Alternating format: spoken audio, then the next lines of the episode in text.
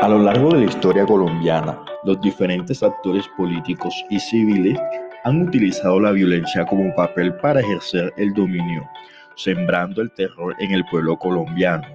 No solo Colombia ha vivido esto, también esto se logra evidenciar en otros países latinoamericanos.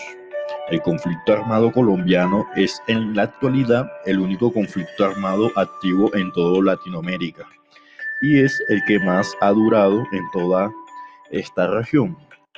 Durante cinco décadas de confrontación armada han sido muchos los cambios ocurridos en el escenario internacional y en las dinámicas políticas militares de los actores enfrentados en él. En Colombia existe una democracia débil, desde la creación de los grupos armados como la FARC y el ELN, ¿sí? en 1964 se han producido dos elecciones presidenciales ininterrumpidas. Han, han sancionado 14 congresos pluripartidistas y una constituyente de origen ciudadano.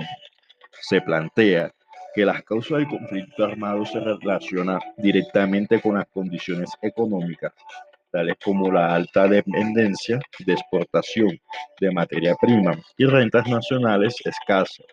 También por el descontento social, la ausencia de democracia y la desigualdad social no han producido efectos sustanciales para sobre la causa de este conflicto.